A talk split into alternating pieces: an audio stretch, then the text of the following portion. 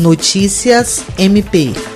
O Ministério Público do Estado do Acre, por intermédio da Promotoria de Justiça Civil de Sena Madureira, instaurou inquérito civil para investigar suposto recebimento indevido de verbas salariais pelo ex-diretor do Hospital João Câncio Fernandes, Jairo Cassiano Barbosa. De acordo com a notícia de fato que chegou ao MPAC, o ex-diretor do hospital teria recebido indevidamente, pelo período de seis meses após sua exoneração, o salário integral referente ao cargo que ocupava. O promotor de justiça Luiz Correia Henrique Rolim destaca que os fatos, se verdadeiros, caracterizam atos de improbidade administrativa em razão do dano ao erário, enriquecimento ilícito e violação a princípios constitucionais norteados da administração pública. Na portaria que instaura o inquérito Civil, o MPAC determina ainda a expedição do ofício à Secretaria de Saúde do Acre, solicitando esclarecimentos acerca dos fatos, bem como encaminhamento de cópia integral de eventual procedimento instaurado para apuração. Jean Oliveira,